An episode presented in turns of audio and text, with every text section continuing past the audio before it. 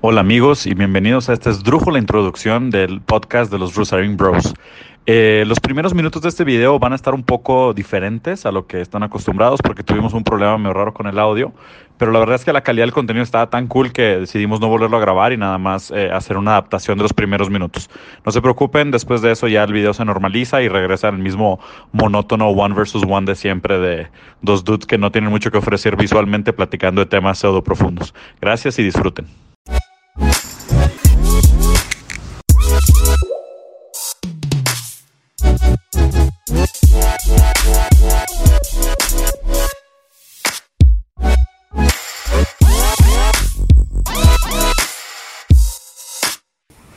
Eh, 30% más suicidios entre hombres y mujeres de 14 a 25 años.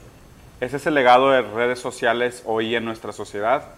Es lo que dicen los últimos estudios. Les vamos a poner un link a un video que, que, hace poquito vimos y hoy vamos a platicar un poco más sobre ese tema, sobre el verdadero impacto de las redes sociales en nuestras vidas. Pero si quieres, Mateos, dame, dame el preámbulo, o sea, platícame sí. un poquito cómo que ha pasado.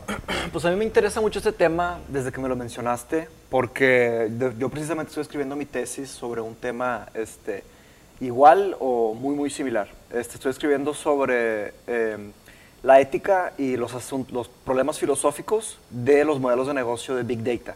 Modelos de negocio de Big Data, eh, entiéndase como o sea, desde Airbnb, Uber, este, pero claro, social media, Google, este, cómo funcionan los smart ads, todos estos, es una red tremenda.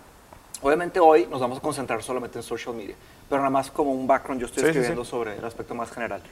Este, eh, claro que Big Data se puede entender de muchas maneras, pero una definición este, apropiada no es solo una cantidad masiva de datos, sino que es una cantidad masiva de datos moviéndose a, a altas velocidades, este, extremadamente variados los datos, este, en servidores tremendos, este, integrados de una manera increíblemente este, feroz, o sea, increíblemente violenta.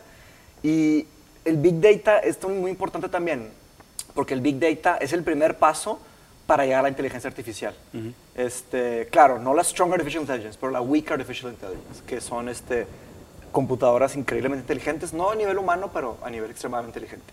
Entonces, este, hay un gran tema, porque todas estas empresas que les estoy mencionando son las primeras candidatas a hacer los sistemas de inteligencia artificial. Y, y no hay de otra. Tú no puedes poner una, una, empresa de inteligencia artificial sin antes tener una buena base de Big Data, con todas los, todos los, las dimensiones que les platiqué. ¿okay? Entonces ahí hay otro peligro, pero es un peligro un poco más adelante. Este, los cinco grandes problemas que veo con, con Big Data, o sea, modelos de negocio de Big Data y social media, aplican todos para social media.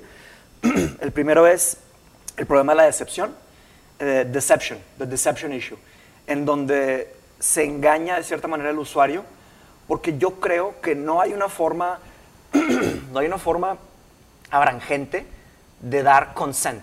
El informed consent es, por ejemplo, cuando te va a operar un doctor, sí. te dice... Consentimiento y confianza. Consentimiento, exactamente. Entonces, por más que te den terms and conditions and terms and conditions, las personas, primero, no tienen el tiempo para leer todas las condiciones. Nadie lo hace. Y todos lo aceptan. Y, y, segunda, aunque te tomes la labor de leer todo, probablemente no lo vas a entender. O sea, no vas a lograr entender exactamente... Las implicaciones es, legales, ni las palabras. Sí. Exacto, la terminología, o sea, tanto de ingeniería como, del, como legales, como filosóficas y psicológicas. O sea, se meten con temas de adicción y se meten ahí. Entonces todos estamos aceptando algo que no tenemos idea. Y cada rato cambian los, eh, los consents y los la más términos. aceptamos porque no hay tiempo. Ese es el primer problema, the deception issue. El segundo es el, el problema del imbalance of power, de, de, la asimetría en poder.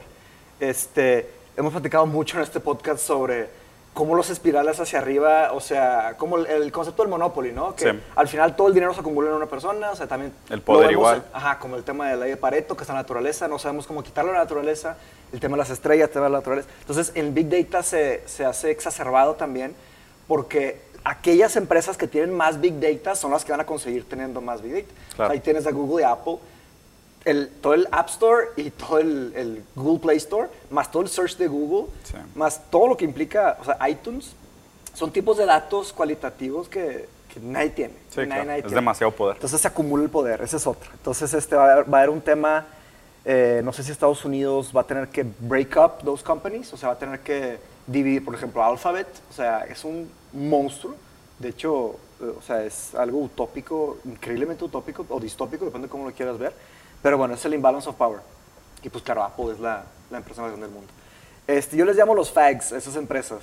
No, pero decías, o sea, hoy hay un gran peligro en un acrónimo que es FAGs, ¿no? Sí, F-A-A-G. fags. Así les llamo yo. Yo no lo vi en ningún lugar, pero fue la forma más fácil de acordarme. Fags son los... Este, Facebook. Facebook, Apple, Amazon y Google. y le puedes poner Netflix también para que sea Y le puedes poner Netflix. Claro, se, le conoce, se les conoce como The Big Four también en muchos lugares. Hay, Ya. un, hay un libro que de hecho fui en Londres a la, a la- a- al book launch de este, no me acuerdo el nombre del autor, pero se llama A World Without Mind.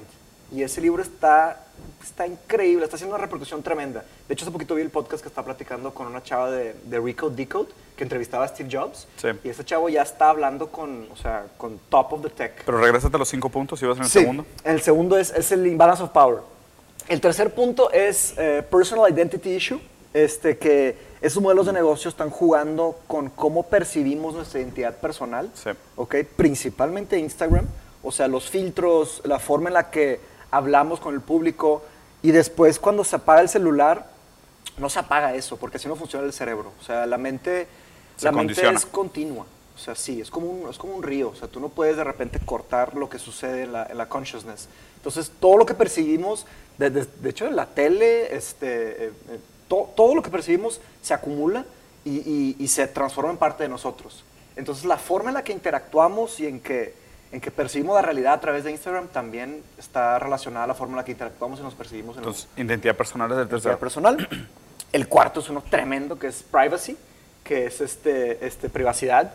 No entendemos exactamente todo lo que nos están haciendo. Bueno, en muchos no entendemos lo que nos están haciendo, pero este es, este es uno peligrosísimo principales. de los principales de, de falta de entendimiento, porque sí se están metiendo a la, no solo a la cocina, Sí. o sea... el, están- costo, el costo del uso del servicio de redes sociales es nuestra privacidad y nuestros datos. Sí, y ese es el costo. Nuestra psicología. ¿saben nuestra psicología? Sí, obviamente que ese es el costo implícito, pero el costo directo es el- lo que hace con nuestros datos. Exacto. Y ahora más tangiblemente con Alexa y con Google Home se están metiendo en nuestras casas. Claro. Tienen nuestras voces, o sea, son temas de privacidad que Sí, son... nadie se los imaginaba. Sí, las o sea. implicaciones todavía no les entendemos. Sí, o sea, hablan de 1984 y hablan de, de A Brave New World, pero, o sea, muchos los mencionan aquí en este contexto, pero la verdad es que son niños comparados con esto que estamos haciendo. Sí, claro. O sea, esto que estamos haciendo es algo... No, a nadie se le había ocurrido en- cuando se escribieron estos y el libros. último es uno un poco más difícil de comprobar, pero definitivamente es un problema grande, que es el problema de la autonomía. Ok. Este, mencionaste un tema de adicción, este, No adicción, condicionamiento. Pero Condicionamiento. ahorita, ahorita voy a platicar sobre Sí, eso. este, condicionamiento, este, pero también juega con nuestra autonomía, porque Sí. pues tú tienes, las personas tienen una cierta cantidad de, de opciones, ahí viene la creatividad y ahí viene la inteligencia que te permiten abrir opciones nuevas que no te habían ocurrido, pero a, la hora de tener un dispositivo que desde que el- lo primero que ves en la mañana hasta lo último que ves cuando antes de dormirte, te está bombardeando con información, te empieza a condicionar, está muy Sí. bien esa palabra que usaste, te empieza a condicionar tu... A tomar ciertas acciones, a tener, cierta, a tener ciertas preferencias. Y bueno, sí. en estos cinco puntos yo conseguí este, muchos artículos filosóficos este, de psicología, de educación, de política, de, de diferentes aspectos. Es filosofía aplicada, entonces Sí. hay, que se- hay mucha conver- convergencia entre muchas disciplinas. No, y la verdad, la verdad es que siento que fue demasiado buen momento para tener esta conversación porque, o sea, tú estás escribiendo tu tesis sobre, Sobre el- la ética y los problemas filosóficos de los modelos de negocio de Big Data. ok, que está, el- el- no podría ser más relevante el tema, ¿no?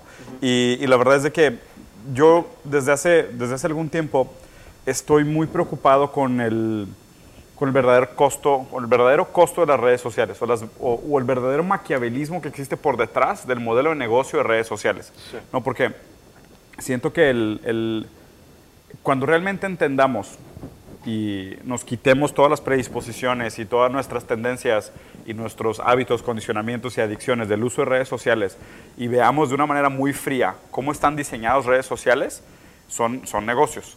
O sea, Primero que nada son negocios. ¿no? Sí, es el objetivo sí. primero y final. En el, en el link del video voy a poner un- una referencia de, de un contenido sumamente interesante. Eh, hace poco descubrí a este, es un psicólogo, filósofo y antropólogo israelita, que digo, Sam, ahorita al rato les pongo el- los links, son muchos videos, tiene videos muy largos además, videos de 3, 4 horas, entrevistas y documentales. Me volví loco, me empecé a ver todo lo que encontré de su contenido, sinceramente me, me traumé. Eh, un poco de su background, él es uno de los 10 fundadores de Wikipedia. Eh, a los 9 años de edad eh, se, se descubrió que tenía un coeficiente intelectual de 190 Y él mismo lo dice que aún siendo una de las seis personas más inteligentes de vivas en la Tierra hoy, él dice que obviamente el- el coefi- la, me- la medir coeficiente intelectual es solo uno de los ejes de cómo funciona la inteligencia, ¿no? Pero habla más que nada de la capacidad lógica y la capacidad analítica. Claro. Lo que es interesante es que él, siendo tan brillante, cuando típicamente la gente con ese nivel de coeficiente intelectual se dedica a las ciencias exactas, o sea, típicamente son matemáticos, físicos, químicos, ¿sabes? Él, él se dedicó a las humanas. O sea, lo interesante Ya. es que él se fue por el campo de filosofía, psicología y antropología. Y Wow. tiene los tres PhDs. Entonces es, es demasiado interesante que Qué una persona con esa capacidad intelectual se haya dedicado al- a, las humanas, ¿sabes? A las, a las ciencias humanas. Sí. Entonces ya desde ahí dije, aquí hay algo bien, bien interesante, o sea, aquí hay algo muy padre. Y uno de los videos que acabo de ver de él, o sea, la verdad es de que él habla sobre realmente qué tan tóxicas son las redes sociales.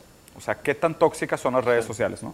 Y a grandes rasgos, el problema que él plantea es, hoy ya hay un estudio, o sea, ya hay un resultado de un estudio, que hay un incremento de 30% en suicidios entre hombres y mujeres de 14 a 25 años en países desarrollados, directamente vinculados a la ansiedad y la depresión causadas por redes sociales.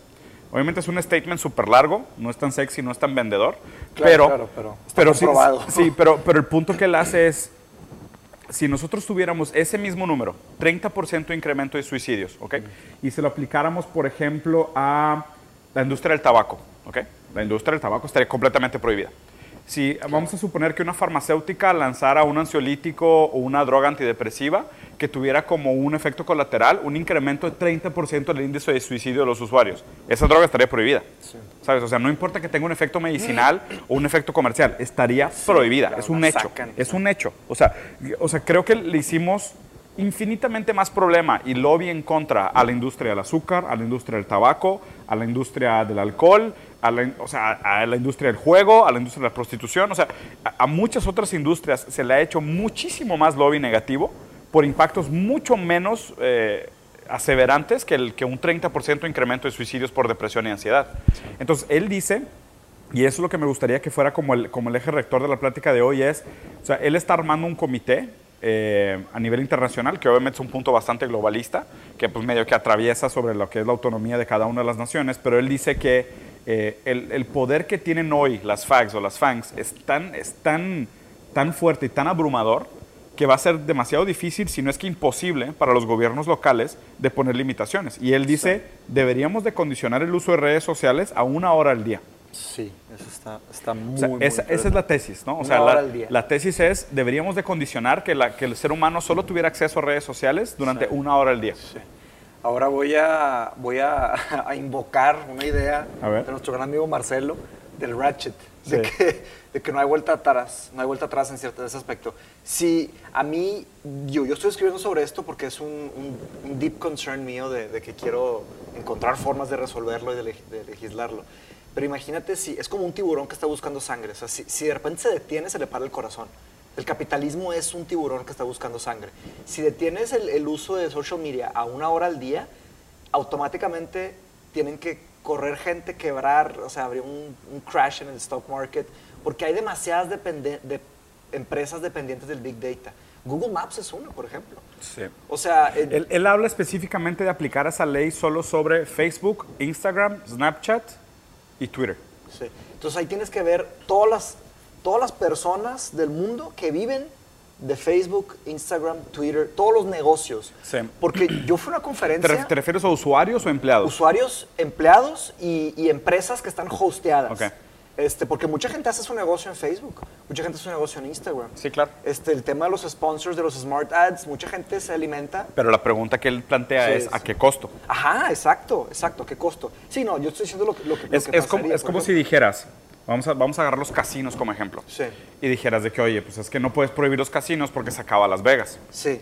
¿Sabes? O sea, toda la ciudad de Las Vegas y toda la gente que vive y trabaja en Las Vegas Sí. y depende del turismo de la gente que viene a apostar y el entretenimiento Claro. y los restaurantes, se, ven- se verían en riesgo por el tema de las apuestas, ¿sabes? Entonces dices, ah, ok, ahí, ahí hay una implicación. Pero también mi punto de vista es eh, un corte no doloroso Sí. no haría el trabajo psicológico y no crearía el estigma necesario Claro. para que pudiéramos Sí, no, yo estoy, sufrir, curarnos como sociedad y progresar. yo estoy de acuerdo contigo. O sea, y yo- más bien me preocupa, sí me, me- preocupa el que, el que pasa si no. Sí, sí, sí, sí se puede salir de, de control. La verdad es que la gente cada vez piensa menos, la gente cada vez piensa que, que logra tener la razón sin, sin pensar bien las cosas, sin entender bien las cosas. Eso es otro problema secundario, ¿verdad? Pero sí, en social media, ahí tienes, en el video que, que- que nos mandaste, este, él habla sobre cómo el hate speech y los problemas de... Antisemitismo y racismo, Ajá. fobias. Se, se dan más en esas plataformas, pero no porque, no porque la- las personas decidieron hacerlo, sino que las plataformas son suelo fértil para que nazcan ese tipo de cosas. Casi creo que fueron diseñadas para ese tipo de cosas. Es, es, ese es Sí. mi preocupación principal con todo el tema de redes sociales. Sí. Es, es, y, y de hecho ahí me voy a meter tantito detalle. Eh, una de las cosas que él habla en el video, si, si, si no tienen oportunidad de verlos, es, él tuvo muchas conversaciones con un ex ingeniero de software que trabajaba para Facebook Yo vi esos específicamente. videos, yo ¿no? vi esos videos cuando salieron. Eso fue el los, año pasado. los, de, los de software engineer. Sí, Ok. se salieron tres o cuatro ingenieros de Facebook. Si quieres, déjame, déjame terminar la, la línea de pensamiento. Es, Sí. eh, los algoritmos están diseñados solamente para maximizar tu tiempo de uso de redes. ¿ok? O sea, el modelo de negocio de Facebook es un modelo de negocio de ads. Entonces es, eh, mientras más estés eh, tiempo en Facebook viendo ads, es mejor para Facebook, porque Facebook consigue más clics, eh, tiene tu tiempo, la atención es el nuevo dinero. Mejor data. Entonces es mejor data, tiene más información sobre tus hábitos, sobre tus datos. Entonces para Facebook, mientras más tiempo te quedes, mejor. O sea, Facebook está dispuesto a hacer absolutamente todo lo que sea necesario para maximizar tu tiempo de uso de Facebook, ¿ok? Entonces, un ingeniero de software lo que diseña es cómo le hago para que la gente se quede más tiempo en mis redes, ¿no? Entonces, todo lo demás se vuelve, deja tu segundo plano, tercero, cuarto, quinto plano, porque todo se vuelve un tema de facilidad de uso, adicción, condicionamiento, retorno, frecuencia de uso, eh, densidad, número de clics, o sea, todo eso es más importante que la calidad del contenido, ¿no? Pero ahí te van las implicaciones maquiavélicas. O sea, les voy a dar un par de ejemplos, ¿no? El primero, hay un algoritmo específicamente dentro de Facebook que quiere que estés soltero. Así. O sea, si tú crees que es de que, oye, de repente cuando tú cambias, y deja tú que cambies tu estatus de relationship a in a relationship, simplemente el hecho de que tú tengas un vínculo amoroso con una persona en la vida real y empieces a, a- a pasar más tiempo con esa persona, naturalmente tu tiempo de uso de redes sociales baja. O sea, vas a postear de vez en cuando alguna foto de lo que estás haciendo con tu pareja, pero tu tiempo promedio de redes sociales baja y eso es un estándar internacional. Facebook sabe eso. Facebook te empieza a proponer o te empieza a poner más contenido de gente del sexo opuesto casi para tentarte a que no estés en una relación estable. Eso está. Sí, hay- está comprobado eso. Sí, el, el- el ingeniero de software de Facebook dijo eso. Sí, ahí está, está completo. O sea, eso, eso, es, eso es de los statements más maquiavélicos que he escuchado en mi vida. Sí, totalmente. Y no, y digo, todos saben, o sea, ya es conocimiento general que las parejas se pelean. la- la- la- el número uno de causa de, de peleas es Facebook e Instagram. O sea, la gente se pelea, no- 80% de las peleas nacen de Facebook o Instagram. Y te preguntas, ¿por qué? O sea, ¿cómo, cómo funciona eso? ¿Cuál es tu tesis? Pues digo, si se puede comprobar el tema del algoritmo, pues sí. O sea, sí sería eso. Pero lo otro es que es la, es la facilidad también. O sea, son plataformas que estamos alimentando una persona, eh, una metapersona, y estamos este, maquillándola y poniéndole cosas y, y solamente mostramos las cosas más increíbles. Y obviamente, pues estás dándole armas al algoritmo para que te venda, o sea, y, te empieza a distribuir y, Sí. y es muy fácil, o sea, es muy fácil mandar mensajes, es muy fácil este, coquetear, o sea, también es lo mismo de las plataformas, por eso son tan atractivas, o sea, Claro. para la gente que está buscando algo, pues ahí es una mina de oro. Claro, pero y al mismo tiempo, y esto me pareció increíble, es súper paradójico. O sea, es una paradoja. Porque esta generación tiene en promedio, creo que 50% menos relaciones sexuales durante su periodo de madurez que la, que las- que la generación anterior. Pues son puras, ¿cómo se Es un placebo. Son puras es- masturbaciones mentales. Es un placebo, sí, sí, sí, sí, sí. Y de hecho, ese es, ese es el tema que, que más me interesa ahorita. O sea, hay, hay, hay una frase bien bonita que no me acuerdo quién la dijo, que tipo salen de que tres chavas en un juego de béisbol, de que una comiéndose un hot dog, una tomándose una soda y la otra con la gorra del equipo, y las tres tomándose selfies individuales. Y dice, nunca en la historia de la humanidad una, un, el ser humano fue tan eh, self-rewarding, ¿sabes? Self-indulging. Sí, sí, sí, sí. O sea, fuera tan condescendiente consigo mismo por conseguir tan poco. ¿Sabes? Es de Qué que... triste. Sí, es Que horrible la frase. conformista. Sí, tan conformista, porque es, es de que, ah, aquí estoy con mi hot dog en el, el campo de béisbol, uh, ¿sabes? Y, y- y- Living the dream, Sí, hashtag. ha- hashtag blessed, sí, hashtag blessed, hashtag living the dream, ¿sabes? Pleno, o sea, todos, todos esos es como el, ¿sabes? Esta idea del... Son premios de consolación. Es de- medio, es un medio FOMO raro, es, es- es bien extraño, pero lo que sí es, las redes sociales están construidas bajo los principios de autoerotismo. Ok. ¿ok? El principio de autoerotismo, pues eso, eso se cuenta como una, tiene, un- tiene una relación muy Eso es íntima con la idea, de- sí, tiene una idea, tiene una idea, tiene una idea relacionada con la masturbación, sí, es súper, sí, súper Slavoj Zizek. Pero sí, o sea, las redes sociales están construidas bajo un principio de autoerotismo, que es eh, autoestimulación. O sea, el, el- es voltear mi libido hacia, hacia mí mismo, hacia mis metas, hacia mis logros, hacia lo que yo soy y a lo que yo proyecto.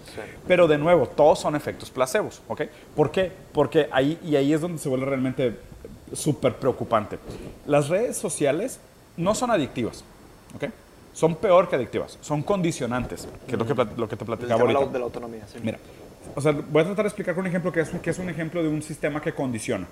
Eh, y creo que ya lo había dicho en otro podcast, pero pues para explicar el ejemplo, más vale contar la historia.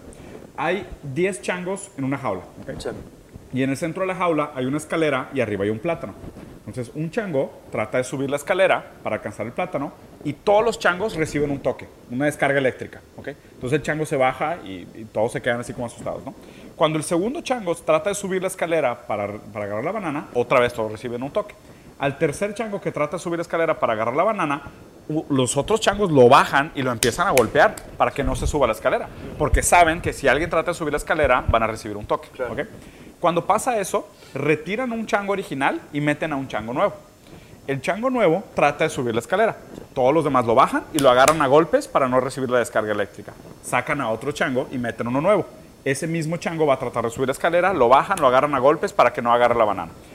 Llega un punto donde los 10 changos que están dentro de la jaula, ninguno ha tratado de subir la escalera. Y ninguno, ninguno nunca ha recibido un toque. Pero todos los changos, cuando alguien se acerca a la escalera, lo agarran a golpes. Eso se llama, eso se llama sistemas muy bien. condicionantes. ¿ok? ¿Cómo funcionan redes sociales? Vamos a suponer así. Tú sigues a una chava muy guapa en Instagram. ¿ok? Y un día le pones un post y le haces un comentario en su foto y, y alguien te comenta, ni siquiera ella, ¿no? Un white knight te comenta de que qué asco, quién eres, de que gordo barbudo, cómo te atreves, asqueroso, salte aquí, ¿no? Lo que pasa es, la chava nunca te contestó, Sí. pero tú ya estás condicionado a que, tu, a que tus intenciones Sí. son malas y son reprochables. Ya. ¿ok? Y nunca recibiste realmente una respuesta negativa, Sí. pero el sistema te condicionó a que nunca hagas eso. ¿ok? Entonces, esta es la generación más inadecuada socialmente de toda la historia de la humanidad. Sí, Están completamente condicionados. Es, de- es increíble lo mucho Y que que hablamos. eso se, trans- transmite al mundo real. Eh, es, no, es peor que eso. Hay, que de dije hecho, el- de- el- este, este psicólogo dice que, la, que hoy la, la población del mundo se puede partir en tres, tres tipos de personas, en tres grandes grupos. ¿no? Hay un grupo, que es el más peligroso, donde tu premisa era de que si esto se transmite al mundo real. No, hay un grupo de gente que para ellos las redes sociales son el mundo real. ¿ok? Lo que pasa fuera de redes sociales es un intermedio, es un, es un tiempo perdido hasta que yo regreso a mi vida real, donde yo soy quien yo realmente quiero ser. O sea, no, no sé si te, si te ha pasado, digo, ahora que he estado en muchos eventos con, con disque influencers y cosas así, o sea, ya es con la gente, es de que, oye, este, te voy a tomar una foto, te puedo tallar, ¿cómo te llamas? ¿De qué? ¿Cómo? O sea, ¿cómo, cómo, cómo me llamo? ¿No me, no me conoces o qué? Y es de que, no, pues discúlpame, no te conozco. No, tengo, tengo una página de trivias. Es como que, ah, perdón, este, ok, no, no te sigo. Es como que, discúlpame, o sea, perdóname, tú, o sea, tu noción de la realidad no se extiende, pero para ellos Sí. esa es la realidad. Porque esa realidad es tan condicionante en términos de feedback al ego que se vuelve mucho más importante que la realidad normal, donde Sí, realmente claro. sus vidas a lo mejor no merecen tanto mérito Es y son mucho más mediocres de lo que realmente parecen. Y por otro lado, el res- las redes sociales es tanto, es tanto autoerotismo que tú te crees esa falsa realidad y dices, yo soy esa persona donde en redes sociales recibo el feedback de mi self-value, de mi, de mi valor, de mi autopercepción. Claro. Y entonces los tres grandes grupos de que este psicólogo habla es la gente arriba, entre en promedio 45 años, obviamente no es un número exacto, o sea, más o menos arriba de 45 años el primer grupo que dice que son cerca de 2 billones de personas, que es esos 2 billones de personas eh, tuvieron una infancia normal, con padres normales, tienen el, el- el, digamos que el esquema psíquico normal que entendemos en psicología, ¿no? Entonces es, son personas que tienen un comportamiento social normal, saben tolerar la frustración, saben establecer vínculos de empatía a través de la plática, de la conversación, de la mirada, o sea, tienen miedo al fracaso, pero no están congelados por ese miedo al fracaso, o sea, esa es la primera generación. La segunda generación, que son cerca de otros 2 billones de personas, son menores de 45 y un poco mayores a los 20, ¿ok? Que es gente que tuvo una infancia relativamente normal, con padres que les enseñaron, oye, respeta a tus abuelos, aprende Claro, a tus tíos, ve a jugar fútbol al parque, ¿sabes? O sea, que tuvieron todavía ese comportamiento humano regular y después empezaron a usar redes sociales, ¿ok? Y digamos que su comportamiento fue modificado por redes sociales. Y luego está el tercer pedazo de nuestra generación, que es gente que en promedio a los 6 años de edad ya tuvo acceso a redes sociales, ¿no? Que sus papás les crearon un perfil o ellos, ellos solitos les crearon, se crearon un perfil Desde o empezaron a usar redes sociales de chiquitos, se tuvieron su primer iPad a los 6 años que ya era de ellos, ¿sabes? O sea, que ya empezaron a construirse su avatar, su versión, su proyección de su super yo dentro de redes sociales. Entonces, ese es un tercer pedazo de la sociedad. Este, este, este israelita dice que estas tres generaciones, la primera y la segunda, tienen estructuras psicológicas bastante parecidas. La tercera no. O sea, la tercera no. La tercera, él dice, el comportamiento de esa gente que ya tuvo acceso a redes sociales desde los seis años es mucho más parecida a un narcisista esquizoide que a un comportamiento neurótico normal. Sí. O sea, ¿por Sí, qué? sí llega esa parte, sí llega esa parte. O sea, es, y eso es, eso es lo que realmente me asusta. Y, y por eso, y por eso creo que es, es fundamental que tengamos primero esa conciencia y esa noción de lo único que quieren las redes sociales es que tú las uses más. ¿no? Específicamente las redes sociales que son eh, egocentristas y no construidas bajo el la premisa de la calidad de contenido. O sea, eso excluye YouTube, eso excluye Tumblr, eso excluye Wikipedia, de alguna manera Twitter, aunque Twitter sí se está volviendo demasiado megalomaníaca, pero obviamente las más preocupantes es Snapchat, eh, TikTok, Instagram y Facebook. Esas son las más preocupantes de todas. Aquí se me viene a la mente el maestro del escepticismo, Friedrich Nietzsche, que él dice este, una frase muy, muy corta. Dice, qui bono, en latín. Qui bono, ¿quién se beneficia? Ok. Claro. Busca a quién se beneficia y vas a encontrar el camino de la solución del problema. Este, vivimos en, en un mundo en donde ya estamos, estamos sobrepoblando el mundo en muchos aspectos. Este, hemos devastado muchos, muchas partes del mundo, hemos hecho concentraciones de pobreza extremas, hemos hecho concentraciones de riqueza extremas. Y lo que rige el, el mundo, llamamos de, de free world, quitando los países que están cerrados al mundo, los países que están conectados, que son la mayoría, este, lo que rige es, es el, el avance económico. El Sí. avance, o sea, Capitalismo. Capitalismo, exactamente. El capitalismo en una democracia abierta, abierta, ¿verdad? Pues, Ahí es digo, es- es- ahora te, es- ahora perdón, te- sí. ¿Cómo, ¿Cómo podemos detener esto? O sea, me estoy, me estoy enfocando a, a- a tratar de solucionar esta, este problema Sí, que sí, estás sí. diciendo. O sea, que digo, pensar en formas de cómo podemos dar la vuelta. Este, así como empezaron, los, o sea, como empezaron las computadoras este, y los niños que fueron directamente eh, expuestos a las computadoras crecieron con ciertas habilidades. ¿Sí? También está al lado de los niños que están expuestos a estas tecnologías, van a crecer con ciertas habilidades. Sí. Lo pienso como, o sea, como si yo fuera padre de familia, o sea, ¿qué, qué voy a hacer con mi hijo? ¿Lo voy a privar de todo esto? Este, sí, sí, pregunto si es, es opción o no es opción. O sea, tal vez ni siquiera es una opción. O sea, si privas a, a tu hijo de tecnologías nuevas, de social media, tal vez él va a ser la definición de socially awkward que nosotros tenemos a las personas que no iban a las fiestas. Sí, o sea, él va a estar las- fuera del zeitgeist. Exacto, va a estar fuera del zeitgeist. Digo, o sea, don't get me wrong, o sea, no me malinterpretes. Yo estoy completamente aterrado con este concepto. Pero creo que es nuestro deber de analizar crítico, analizar crítico la, la- todo, el marco. todo el marco teórico. Sí. O sea, estas tres generaciones, este, ¿qué significaba ser socially awkward o socially active para la primera generación? ¿Qué significa ser socially awkward o socially awkward para nuestra generación? ¿Y qué, qué va a significar ser socially active o socially awkward para la tercera generación? Sí. O sea, son tres, tres escalones. Sí, estoy completamente de acuerdo Entonces, contigo. primer, en primera instancia, o sea, off the hip, creo que ni siquiera sabemos bien qué significa cada una para la nueva. De acuerdo. Para nuestra, ¿qué sería? O sea, ¿qué es, ¿cuáles son los hábitos saludables de social media para, para nuestra generación. Es O sea, de 45 Es establecer a- a vínculos 20. afectivos relevantes, formar un núcleo familiar y preservar la especie a través de la reproducción. Ok. Entonces, O sea, eso, eso yo creo que sería el paradigma de nuestra generación y la generación anterior, los más grandes que nosotros. ok. Y los que siguen, pues puede que, puede que cambie esto. Sí, ya no- sí, sí, ya sí, no- 100% de acuerdo. Se van de a hecho- cambiar de hecho, las... ima- imagínate, imagínate esto. Va- Vamos a suponer que... Ahí te va. Y de hecho la vez pasada tuve esta conversación con, con Marcelo también. Es... Hace poquito me invitaron a estar en el comité de la, de la escuela de mi hijo y, pensar sobre el futuro de la educación. Y una, y una de las preguntas que me hice, o tratando de hacer el ejercicio de una manera seria, de es, ¿cuál es el futuro de la educación? O sea, ¿cómo deberían de las escuelas de hoy preparar a nuestros hijos para los retos del futuro?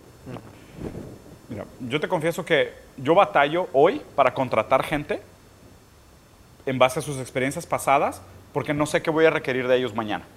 ¿Ok? Es, es bien difícil. O sea, y esto lo digo yo en mis empresas con mis grupos de trabajo. Y tú conoces Sí, a la gente que claro. contrato. Eh, eh, hemos sido bastante exitosos en contrataciones. Pero fuera de eso, imagínate en cinco años.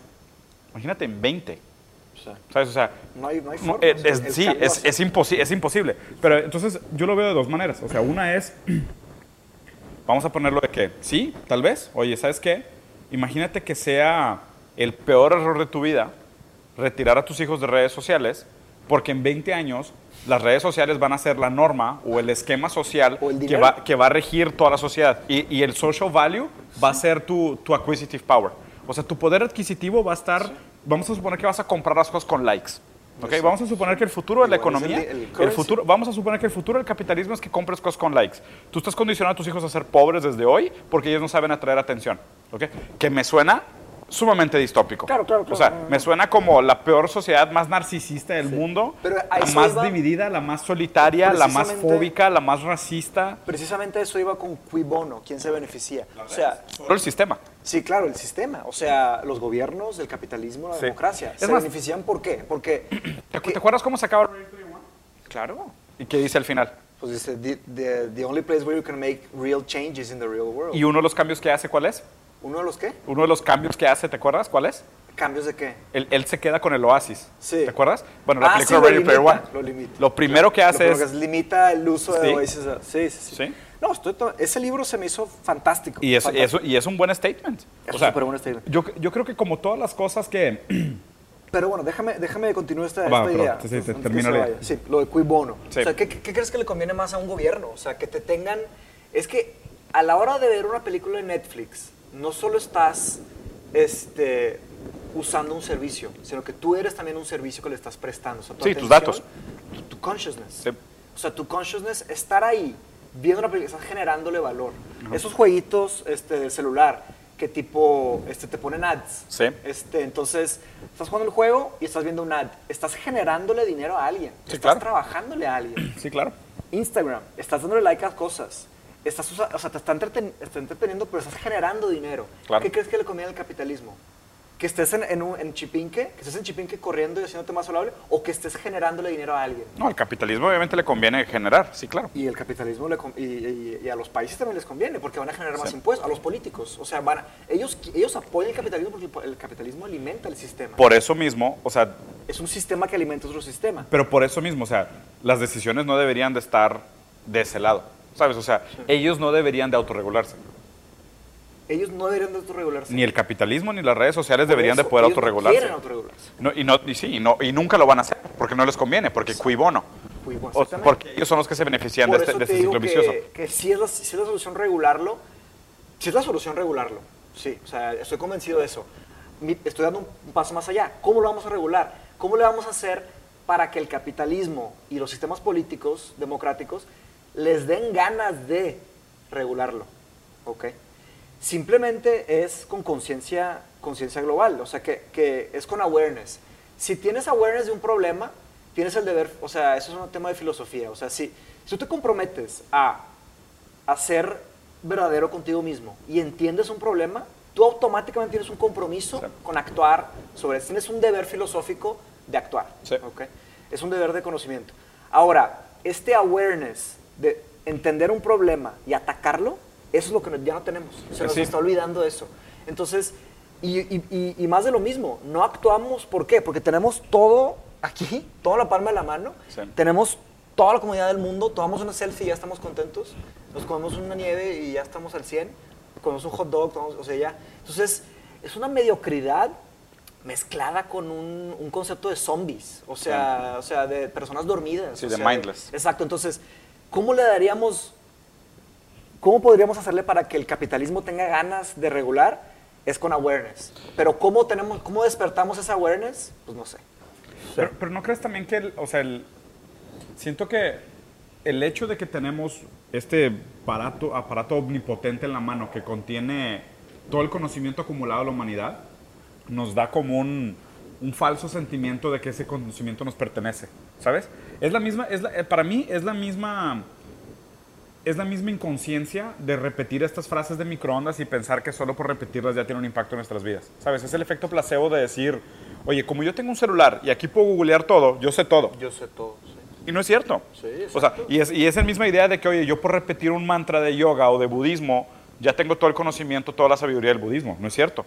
O sea, si te tatuaste en una nalga, güey, una frase de Nietzsche, o sea, no, no ¿sabes? O sea, no, no lo entiendes, no quiere decir que lo entiendas. O sea, no porque Es lo tengas, pesado no porque tengas una Nietzsche, foto de Da. Vinci de perfil, o sea, eso no te hace nada. O sea, y, y siento que esa, esa es la generación de hoy. O sea, es una generación solo de símbolos y estigmas a nivel sumamente banal y superficial donde la gente es de que, por ejemplo, no sé, hay- creo que no, no fue esta semana o la semana pasada alguien, alguien, alguien, o sea, hice un, de que una cosa de preguntas en Instagram y alguien me preguntó de que, ¿no estás de acuerdo que el máximo objetivo del ser humano es aprender a amar y ser amado?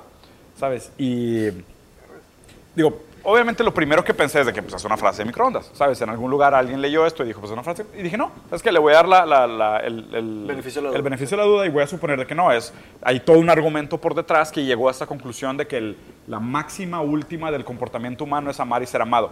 Y, y si te fijas, o sea, eso es, eso es redes sociales. Sí. O sea, redes sociales funciona bajo esa premisa. Es amar y ser amado. O sea, es recibir y dar likes.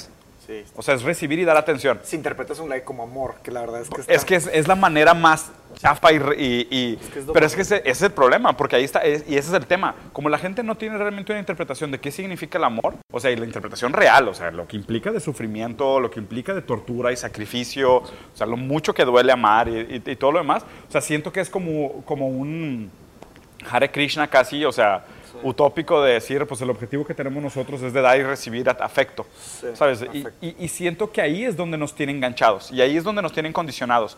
Porque es, redes sociales, ¿sabes qué es? Es cómo a través del mínimo esfuerzo obtienes el máximo retorno. Y la vida real es al revés. Hay infinitamente muchísimo más sufrimiento para que tal vez obtengas algo de felicidad a cambio.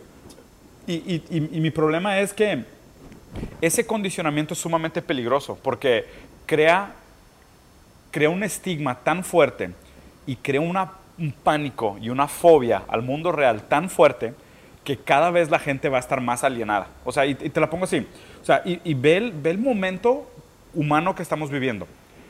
No es, no, o sea, no es coincidencia que hoy más que nunca el tema del racismo, del antisemitismo, de la discriminación racial, discriminación por sexo, discriminación ideológica, sea el tema de todo el mundo. ¿Sabes? En todo el mundo se habla de esto, ve todos los problemas políticos que hay, o sea, en, en contenido de redes, o sea, toda la gente que se está posicionando. O sea, hablamos de un mundo en, en- en- separación, en segregación. Pero más que una se- separación de nosotros contra ellos, es de yo contra todos, ¿sabes? El En el sentido, el- es el individualismo. Porque ¿Te acuerdas cuando estaba, cuando estaba ideando el concepto de Mindshop? Sí. Este, haz de cuenta que el doctor Javier Carrillo, que es uno de mis grandes mentors, que me ayudó mucho con el tema de la maestría, de filosofía y todo, este, él me recomendó un libro eh, para Mindshop que se llamaba Bowling Alone. ¿ok? Bowling Alone es un, es un libro que analiza estadísticamente la psicología de Estados Unidos de 1950 a 1970, más o menos y lo entienden a través de uno de los fenómenos. Claro que analiza muchos fenómenos, pero el más marcante y la metáfora más directa que encontró el autor es el boliche. Que los gringos tenían siempre esa cultura de jugar boliche. Y el, el modelo de negocio del boliche es colectivo. Sí, el claro. boliche no funciona si juegas solo. si va solo, Porque porque es un juego de competencia. además de eso, es un juego de, de socializar, de vender comida y cerveza. Ah, claro. El boliche, si vas a jugar solo, tomas una cheve. Si van a jugar cinco compadres, se piden alitas, se piden de Nachos. que- nachos, un Sí, chorro de cerveza, claro. ¿sabes? Entonces empezó a analizar esos datos de psicología en Estados Unidos y empezó a ver los datos fríos. De cómo quiebran los boliches. Cada vez menos, menos, menos. Y, y- y el vato empezó a ir a los boliches y veía gente sola jugando boliche, Wow. completamente solos. Entonces, y eso de los años 50, 60, 70. Esa exacerbación, esa, ah, ese giro, sigue, está- todavía está sucediendo. El, el- el- el- el péndulo sigue avanzando, o sea, sigue acelerándose A- hacia el a- individualismo. hacia el individualismo. Va a tronar. Yo también creo. Va a tronar, o sea, no es por nada que Hegel fue uno de los únicos filósofos del mundo que logró tener una idea original, o sea, que fue la filosofía histórica o la, o la historia filosófica. Y, y está el concepto del, del péndulo de Hegel, que tipo se hace una tesis, después se hace una antítesis y después se hace una síntesis. Entonces avanzamos en, en una cierta dirección. O sea, tu, tu- tu premisa es que seguimos avanzando hacia, hacia, Hacia el la... individualismo. Pero es una tesis de individualismo. Vamos a suponer que es una tesis de individualismo, Hablemos de una tesis de individu- individualismo. pero sigue avanzando. Sigue, sigue Sí, yo avanzando. también creo que sigue no, no avanzando. lo veo deteniéndose. ¿Por qué? Porque, por ejemplo, es que es, es individualismo y presencia momentánea, que es algo muy fugaz. Por ejemplo, este, ¿qué pasó con pues, Snapchat? Crearon algo Pero- muy increíble. Pero a ver, te, te hago una pregunta para que sigas elaborando, porque me gustaría ver tu punto de vista. Sí. O sea, entendiendo la premisa de Hegel, tenemos que llegar hasta, el, hasta la pérdida total de momentum de la tesis Sí. para empezar el movimiento de antítesis. De- solamente depende de los intelectuales del mundo y de las personas de posiciones de poder. De ellos depende frenar el péndulo y darle la vuelta. Las personas que, por eso también las generaciones acaban haciendo los péndulos, porque las personas que quieren cambiar envejecen y si tienen suficiente poder mental y poder de voluntad, hacen los cambios. Pero, pero eso parte de la premisa de que el poder está en la intelectualidad. Bueno, en realidad ni siquiera son las personas de poder, es la idea. La idea es lo que mueve el péndulo. La idea de Hegel. Sí, la idea no de tenemos Hegel. tiempo de, de meternos a detalle. Pero la idea de Hegel es lo que hace eso. Eso es de, eso es de Phenomenology of the Spirit. Y de ahí, de- en ese libro explica la idea y esa es la idea que rige hacia dónde va la humanidad. Pero está, está muy complicado. Pero bueno, pero esa es la, la- la idea es lo que cambia eso. La idea no es nada más que una, una recolección de conciencias humanas que tienden hacia un, sí, un lugar. o sea, que tienen una dirección libidinal o... Sí. Exacto. Pero bueno, no quiero O sea, meterme a Hegel porque no, me no, sí, no, tres sí, nos vamos a sacar horas. Sí. Pero a ver, o sea, vamos a suponer que el péndulo se sigue moviendo hacia, el, hacia la distopia de la- del individualismo. Es que como pero, ¿qué, mencioné, pero es- ¿qué sigue? O sea, o sea, ¿qué vamos? O sea, ¿cuál es el peligro de, lo- de los pasos que sigue? Porque si ahorita ya hay repercusiones, o sea, ahorita partimos de la premisa de que hoy por hoy Sí. hay 30% más suicidios entre personas de 14 a 25 años directamente vinculadas a redes sociales. O sea, ¿qué tan peor se puede poner? Sí. Es que el, ¿hacia dónde va? ¿qué- No, cuánto más de es- pensar hacia- ¿Qué tanto más estamos dispuestos a tolerar como humanidad Sí. del- de, lo tóxico que es la existencia de redes sociales como son hoy? O sea, ¿qué puede tener? O sea, ¿hacia dónde vamos como especie? O sea, el gran, los grandes miedos que existían antes eran las guerras, ok. Pero ahorita las guerras ya no son rentables. O sea, desde que nació el internet y las cámaras así tan rápidas, eran así, todos nos transformamos en, en- en policías y reporteros. Sí. Y es muy poco probable que, se, que empiece una guerra. ¿Por qué? Porque, o sea, Estados Unidos ganó mucho dinero con las guerras. Este, de cierta forma siguen ganando con la industria de la guerra, pero es más que nada la industria de las armas. Sí. Pero no la industria de la guerra. Pero son microguerras. Sí, Sí. porque ¿te acuerdas cómo Wikileaks este, sacó unos videos? De hecho, los primeros videos fuertes que sacó Wikileaks fueron esos, esos helicópteros as- ma- asesinando, que el gobierno de Estados Unidos asesinaba a mucha gente inocente. Sí. Eso sí es una repercusión Sí, tremenda. gravísima. El gobierno dijo, eh, espérate, igual no nos conviene estar haciendo estas guerritas. Claro. y entonces, guerritas, la de guerra, como le llames. Entonces, el Department of Defense, o sea, el Department of War, Ministry of War se transformó en Department of Defense y se empezó a tranquilizar todo eso. Entonces, no creo que vayamos, o sea, el la, el- la tronada del péndulo no es hacia allá. La tronada del péndulo tiene que ser digital. O sea, tiene que ser, lo primero que se me viene a la mente son los de Anonymous. O sea, son los hackers esos que están tratando de hacer cambios legítimos. El tema es que cuando ya digo Anonymous, y yo, yo he visto muchos videos de Anonymous, pero automáticamente lo segundo que se te viene es que es falso. Es que es. Que Es parte de la manipulación. Parte de la manipulación. Como en 1984 tenían el- los Five Minutes of Hate, los cinco minutos de odio, que el Sí. mismo gobierno. Hace un efecto placebo sobre la sociedad de que alguien está haciendo Ajá, algo. El mismo gobierno te pone un enemigo para que tú le. te Direcciones enojes. el- sí. Ajá.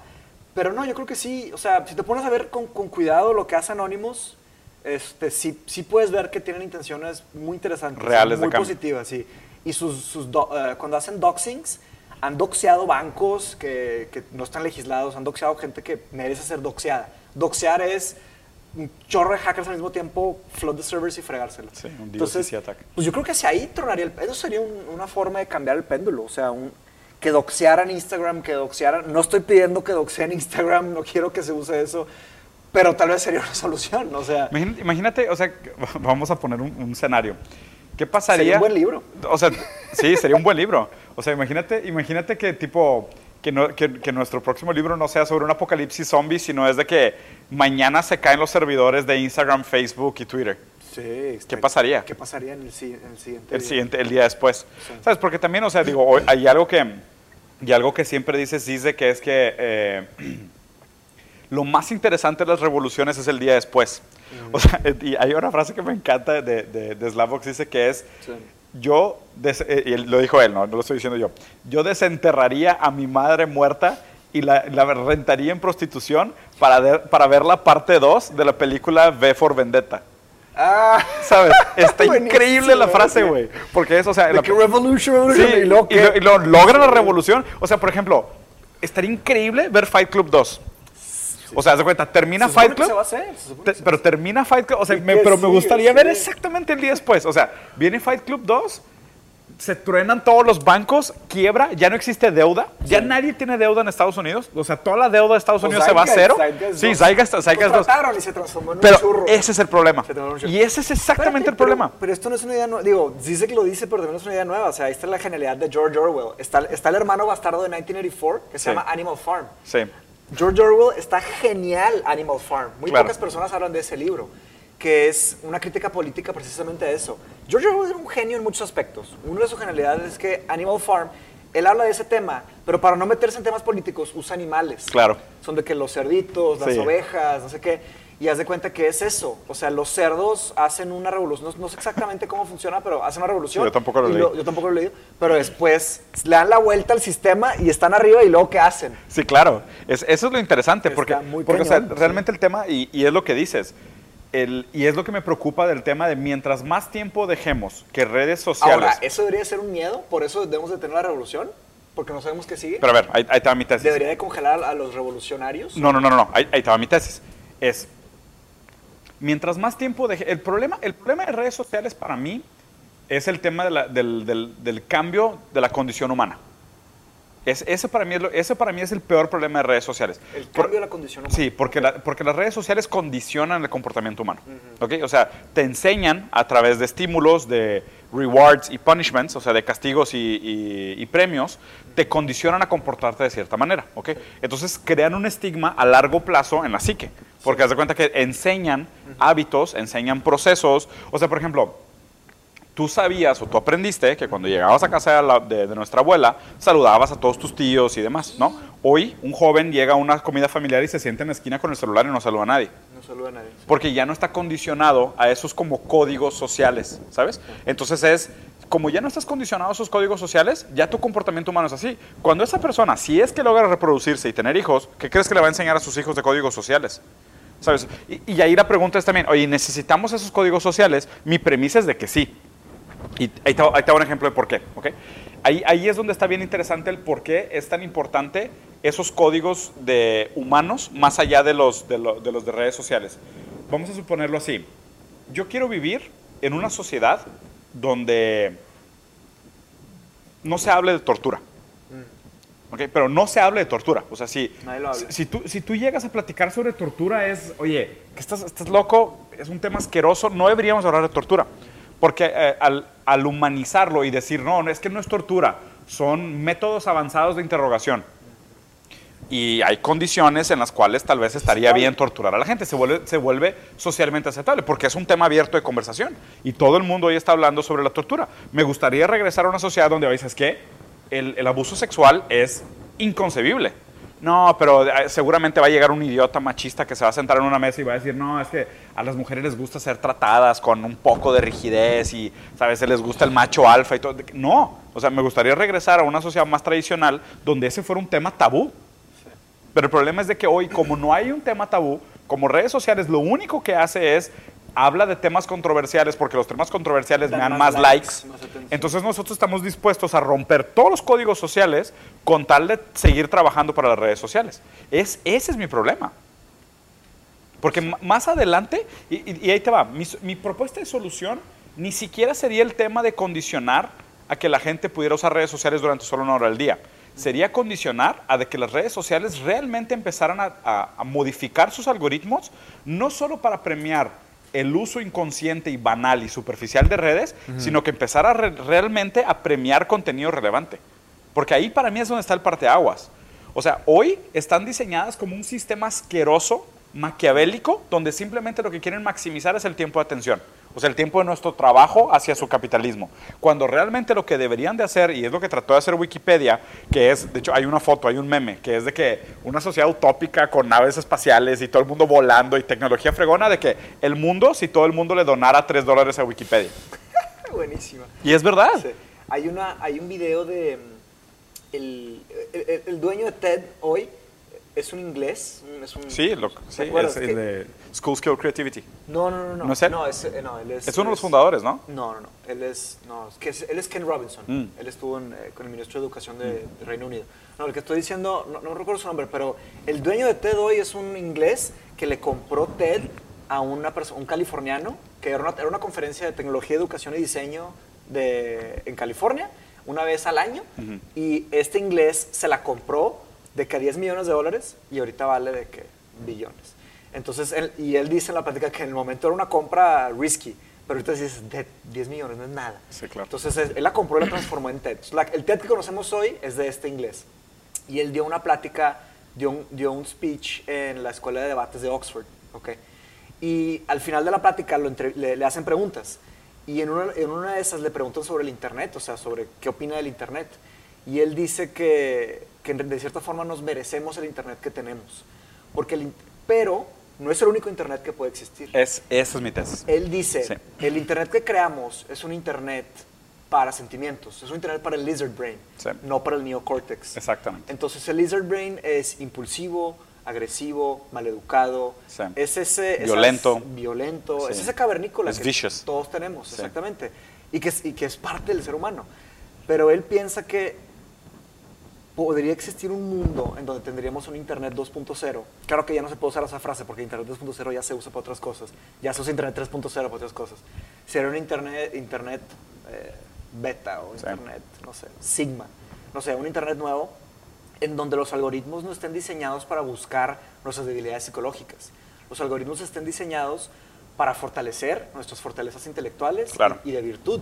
Que premie la verdad en vez de, en vez de premiar El la- narcisismo. las mentiras y el narcisismo. Sí. En vez de, en vez de premiar ilusiones, que, que premie la verdad. Pero sería un internet aburrido.